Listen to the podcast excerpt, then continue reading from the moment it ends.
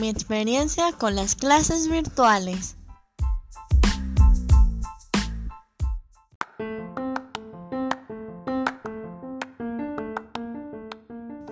Les contaré un poco acerca de las clases virtuales y unas recomendaciones de aplicaciones que puedes utilizar.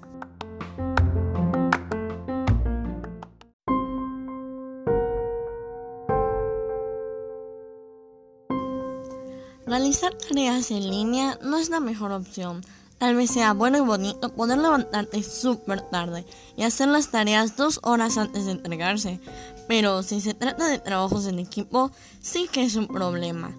Que tal integrante no se conecta, que no tiene internet, que no ha mandado su parte tal persona, y lo mejor es que pueden ignorarte sin que puedas vengarte de ellos. Nada que ver con hacer las tareas en persona.